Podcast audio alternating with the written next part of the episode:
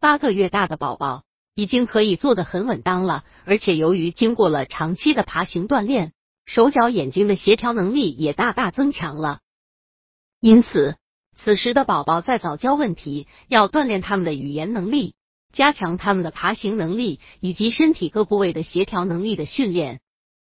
百度搜索慕课大巴，下载更多早教资源。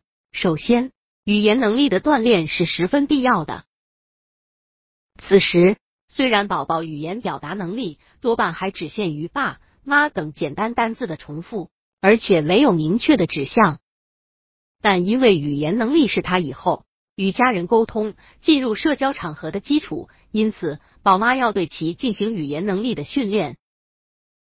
可以先通过宝宝身边所熟悉或者爱好的事物入手，教他认识物品的名称，并反复训练，直至他能准确的知道物品的名称。同时，训练他学会配合手指的指向，请家人帮忙拿取物品。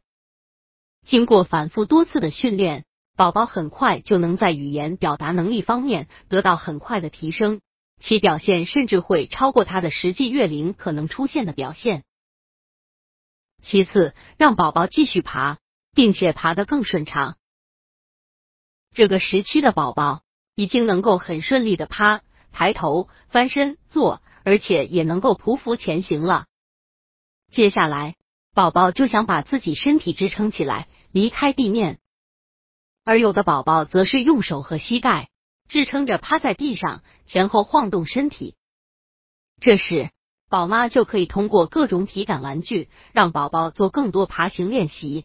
这不但可以让宝宝以后成长的更快，而且也可以让宝宝以后不容易近视，对宝宝的颈椎发育也很好。最后，就是要训练宝宝身体的协调性。此时。宝宝爱主动去抓取物品，还能两个手轮流拿、拍手或者敲鼓等。通过这些动作，可以训练宝宝的手指灵活性和手眼协调配合。不论是哪种训练，都是为宝宝的成长发育做铺垫的。宝妈要多了解每个时期宝宝的特性，根据这些特性选择适合的训练，可以帮助宝宝奠定健康成长的基础。